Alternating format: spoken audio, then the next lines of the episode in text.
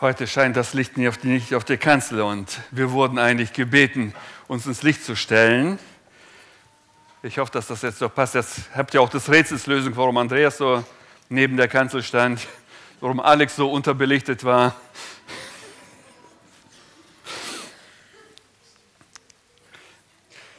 Äh, ich habe den Eindruck, man hört manchmal und schon fast zu oft diese Begriffe wie ist das euer Ernst? Geht's noch? Gut, in der säkularen Welt und vielleicht auch unter Jugendlichen ist das äh, mittlerweile so ein Modespruch geworden.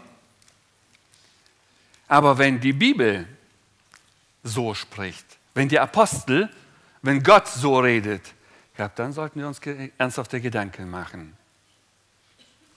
Ja, ihr seht schon das Haus da im Sand. Ich meine, da würde jeder Bauherr wahrscheinlich sagen, ist das dein Ernst? Hast du wirklich so gebaut? Also wie doof kann man sein, ja? Ein Haus so zu bauen, dass es dann weggespült werden kann.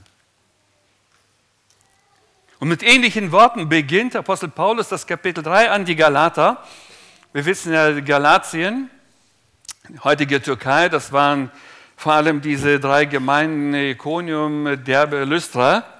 Und Apostel Paulus reiste selber dort durch. Dort äh, gab es äh, Gemeinden nach seiner Reise entstanden, ja, auf ganz merkwürdige Weise. Erst wollte man den opfern, nachdem sie dort Wunder getan hatten. Dann wurden sie wiederum gesteinigt, weil die Juden kamen und äh, die dort vertrieben. Und an diese Gemeinde schreibt er oder an diese Gemeinden in Galatien schreibt er diesen Brief. Und er geht schon direkt von vorne rein, sehr, ja, man könnte schon fast sagen, lieblos los. Ja, Kapitel 1, Vers 4. Mich wundert, dass ihr euch so schnell abwenden lasst. Kapitel 2. Er verteidigt so sein Apostelamt, weil die wohl mittlerweile nicht mehr geglaubt haben, dass er überhaupt ein Apostel ist. Und Kapitel 3 zeigt dann, um was es eigentlich geht. O ihr unverständigen Galater. Ein schöner Brief, ne? Du bekommst einen Brief und sagst, oh du Blödmann. In unserem heutigen Deutsch, ja. Wer, wer würde noch schon nach Hause sagen, wenn er sich aufregt, oh du unverständiges Kind. Ja, sagt ja keiner. Geht's noch? Ja, das ist das, was wir eher verstehen. Geht's noch, Galater? Wer hat euch verzaubert, dass ihr der Wahrheit nicht gehorcht? Euch, denen Jesus Christus als unter euch gekreuzigt vor die Augen gemalt worden ist. Was ist denn passiert? Ja, die Galater haben sich auch bekehrt, sie haben geglaubt. So wie diese jungen Geschwister, von denen wir am Sonntag immer wieder Zeugnisse hören.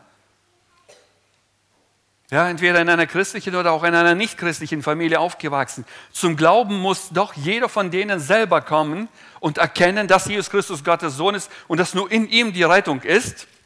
Und so haben auch die Galater. Sie haben geglaubt, sie haben Buße getan, sie haben den Geist Gottes bekommen. Und dann kamen die Juden und verführten diese jungen Geschwister und sagten denen, ihr müsst, wenn ihr gerettet werden wollt, dann müsst ihr das Gesetz halten.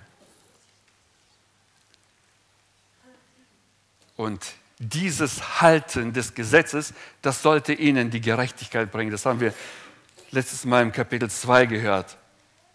Nun, ich will jetzt nicht sagen, dass das Gesetz schlecht ist. Das Gesetz an sich selber ist gut. Aber es macht uns nicht gerecht. Das Gesetz sollte uns eigentlich nur vor Augen führen, wie verloren wir sind, wie heilig Gott ist und wie unerreichbar seine Maßstäbe, seine Ansprüche sind. Und dass wir als verlorene Sünder überhaupt keine Chance haben, dieses, äh, durch das Halten des Gesetzes gerecht zu werden. Kein Mensch konnte das Gesetz je halten. Vielleicht mal ein anschauliches Bild ich liebe es immer so, das parallel auf, der, auf menschliche Art und Weise zu zeigen, weil wir das Unsichtbare oft nicht ganz so einfach verstehen. Es ist ja so, wenn jemand verliebt ist und wenn er dann heiratet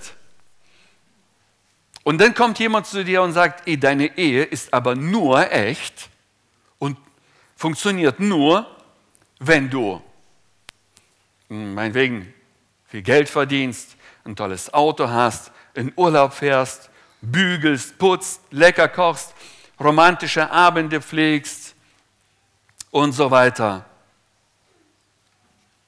Ja, wie ein altes Ehepärchen gefragt wurde, wie sie denn so lange zusammen bleiben konnten, sagte der Mann, ja, wir halten unsere romantischen Abende, wir gehen regelmäßig in das Lokal, wo wir uns zum ersten Mal getroffen haben.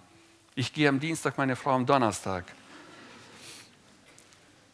Rituale, die das Eheleben glücklich machen sollen. Ja? Ist es wirklich euer Ernst? Und genau das meint er, Paulus, an die Galater. Und Alex sagte auch äh, in der Einleitung, je mehr ich meinen Jesus kennenlerne, desto mehr liebe ich ihn. So ungefähr ist es gesagt. Ne?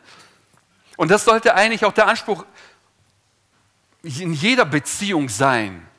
Ob es in der Ehe ist, ob es in einer Freundschaft ist, ob es in der Gemeinde ist. Andreas hat gesprochen vom Haupt. Und wisst ihr, ich habe so den Eindruck, dass das, was bei den Galatern passiert ist, dass da diese Rahmenbedingungen noch da waren, dass dieser Körper auf der Barre lag, an Instrumenten angeschlossen, aber der Kopf fehlte. Das Herz schlug noch. Aber der Kopf fehlte.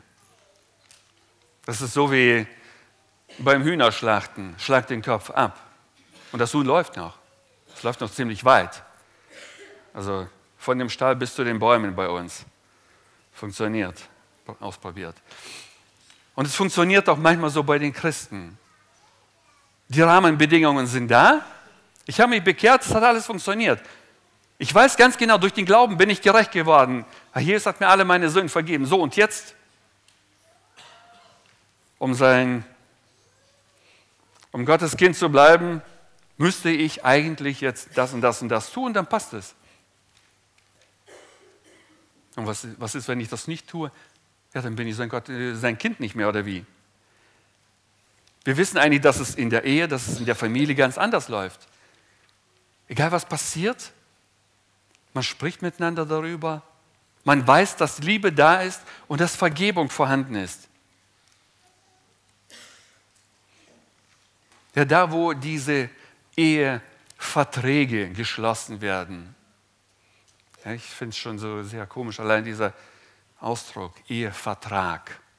Ja, du, du, du hast das und das und das zu tun und ich habe das und das und das zu tun und dann sind wir ein glückliches Paar. Und dann guckt euch diese Ehepaare an, die diese Eheverträge abgeschlossen haben, abgesichert in alle Richtungen, auch dass nach der Scheidung alles läuft. Sind die glücklich? Nein. Ich habe äh, neulich einen Filmtitel gesehen, das heißt, äh, ich habe es mir aufgeschrieben, alles zu haben ist nie genug. Ich dachte, wie wahr? Und das stellt die säkulare Welt fest. Alles zu haben ist nie genug. Wir lesen die Verse 2 bis 5. Das allein will ich von euch erfahren. Habt ihr den Geist durch Werke des Gesetzes empfangen oder durch die Verkündigung vom Glauben? Seid ihr so unverständig? Im Geist habt ihr angefangen und wollt es nun im Fleisch vollenden? So viel habt ihr umsonst erlitten, wenn es wirklich umsonst ist. Der euch nun den Geist darreicht und Kräfte in euch wirken lässt, tut er es durch Werke des Gesetzes oder durch die Verkündigung vom Glauben? Und dann kommt er auf Abraham zu sprechen. Er erwähnt Herr Abraham und ich lese mal diese Bibelstelle, die er dort erwähnt. Der Herr aber hatte zu Abraham gesprochen, geh hinaus aus dem Land und aus deiner Verwandtschaft und aus dem Haus deines Vaters in das Land, das ich dir zeigen werde. Und ich will dich zu einem großen Volk machen und dich segnen und deinen Namen groß machen und du sollst ein Segen sein. Ich will segnen, die dich segnen und verfluchen, die dich verfluchen. Und in dir sollen gesegnet werden alle Geschlechter der Erde. Wow, ein Segen Gottes auf Abraham. Wodurch? Was hat Abraham bis dahin getan? Kleiner Tipp, das ist in 1. Mose 12 geschrieben. Und zu diesem Zeitpunkt ist uns nicht bekannt, dass Abraham auch nur irgendwas getan hätte. Er hat weder das Meer gespalten, noch äh, hat er die, äh, die Arche gebaut. Er hat wirklich gar nichts getan. Er lebte. Gott nimmt ihn und sagt, ich will dich segnen.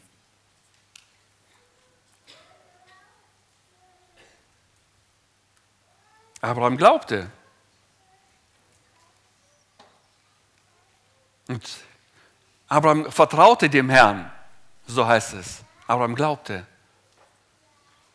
Aber es wäre jetzt nicht ganz korrekt zu sagen, dass Abraham Gott vertraute und alles tat, was Gott von ihm haben wollte. Nein, das war nicht ganz korrekt. Abraham führte ein Leben mit Gott und wahrscheinlich so ähnlich wie wir es tun, vielleicht ein bisschen mehr, mit Sicherheit. Denn er lernte Gott auch durch Gehorsam kennen. Übrigens, anders geht es auch nicht. Wir,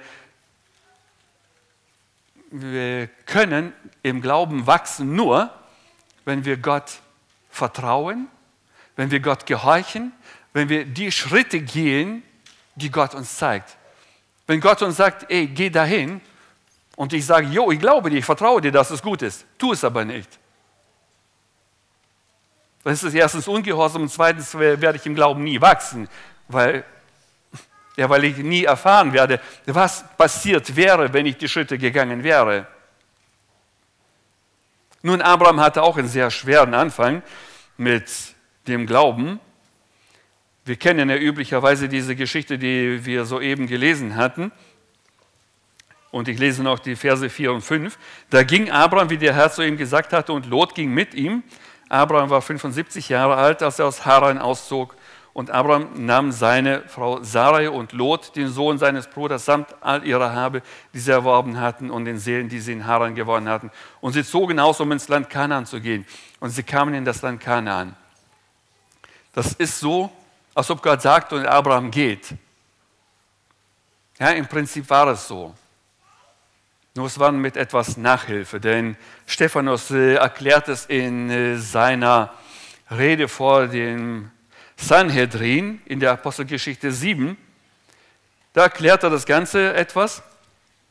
Der Gott der Herrlichkeit erschien unserem Vater Abraham, als er in Mesopotamien war, bevor er in Haran wohnte. Und er sprach zu ihm, geh hinaus aus deinem Land und aus deiner Verwandtschaft und zieh in das Land, das ich dir zeigen werde. Da ging er aus dem Land der Chaldäer und wohnte in Haran.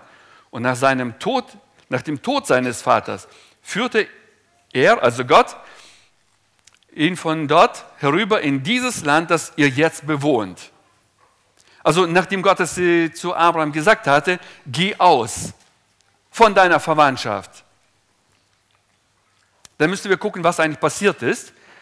Und da gehen wir einen Schritt zurück, 1. Mose 11, Vers 31. Und Terach, also der Vater, nahm seinen Sohn Abraham, dazu Lot, den Sohn Harans, seinen Enkel, auch Sarai, seine Schwiegertochter, die Frau seines Sohnes Abraham. Und sie zogen miteinander aus von Uren Chaldea, um ins Land Kanaan zu gehen. Als sie aber nach Haran kamen, blieben sie dort. Nun, Gott sagt Abraham, geh aus aus deiner Verwandtschaft, aus deinem Lande und in ein Land, das ich dir zeigen werde. Was jetzt eigentlich passiert, ist folgendes. Terach nimmt seinen Sohn und auch Lot noch mit dabei und dann ziehen sie aus und gehen bis nach Haran und dort bleiben sie, bis Terach stirbt. Erstens, eigentlich sollte Abraham von seiner Verwandtschaft weggehen. es wird uns nicht viel beschrieben, wird nur beschrieben, dass Terach, der Vater, Abraham und Lot nimmt und sie dann ausziehen ein Stückchen weiter Richtung Haran. Und das dauert noch ziemlich lange, bis dann Terach stirbt und dann Abraham, aber auch nicht ganz alleine wegziehen soll mit Lot. Und die Bibelleser wissen, was dadurch noch passiert ist. Die Geschichte mit Sodom und Gomorra und mit äh, den Ammonitern und Moabitern. Ich werde jetzt nicht weiter darauf eingehen.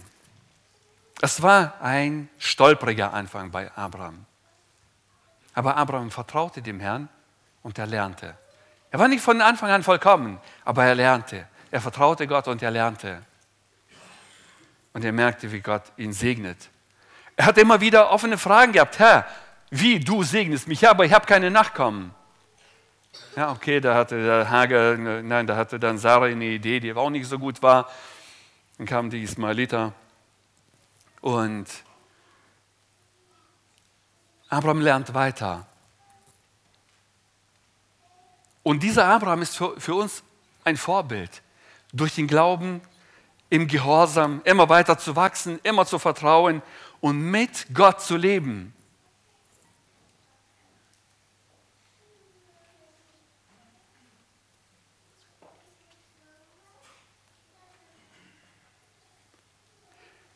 Ich lese weiter die Verse 6 bis 9. Gleich wie Abraham Gott geglaubt hat und das ihm zur Gerechtigkeit angerechnet wurde, so erkennt auch, die aus Glauben sind, diesen Abrahams Kinder. Da es nun die Schrift voraussah, dass Gott die Heiden aus Glauben rechtfertigen würde, hat sie dem Abraham im Voraus das Evangelium verkündigt. In dir sollen alle Völker gesegnet werden. So werden nun die, welche aus Glauben sind, gesegnet in dem gläubigen Abraham.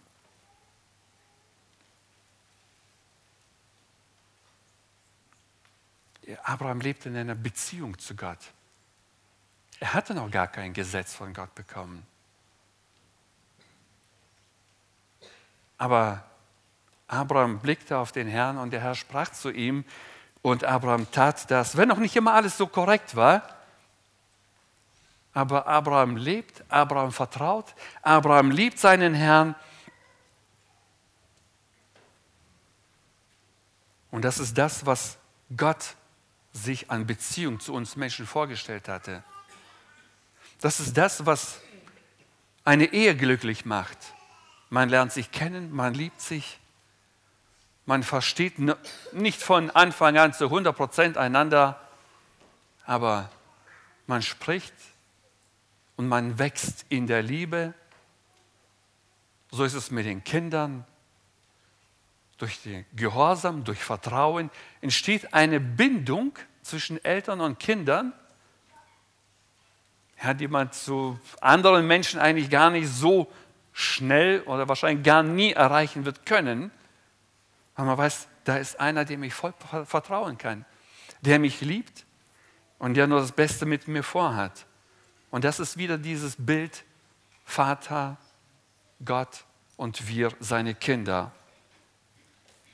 Und dann kommt Apostel Paulus auf das Gesetz. Denn alle, die aus Werken des Gesetzes sind, die sind unter dem Fluch. Denn es steht geschrieben, verflucht ist jeder, der nicht bleibt in allem, was im Buch des Gesetzes geschrieben steht, um es zu tun. Dass aber durch das Gesetz niemand vor Gott gerechtfertigt wird, ist offenbar, denn der Gerechte wird aus Glauben leben. Das Gesetz aber ist nicht aus Glauben, sondern der Mensch, der diese Dinge tut, wird durch sie leben. Christus hat uns losgekauft von dem Fluch des Gesetzes, indem er ein Fluch wurde um unseretwillen. Denn es steht geschrieben, verflucht ist jeder, der am Holz hängt, damit der Segen Abrahams zu den Heiden komme in Christus Jesus, damit wir durch den Glauben den Geist empfingen, der vorher verheißen worden war.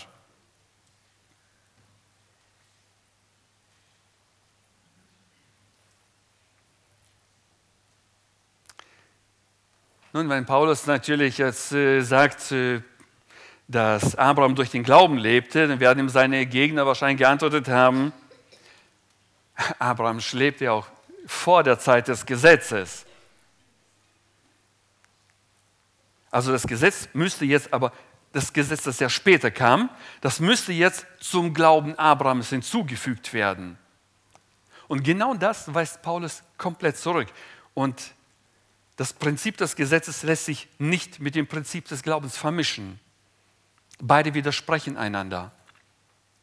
Man kann das Gesetz nicht zu Christus hinzufügen.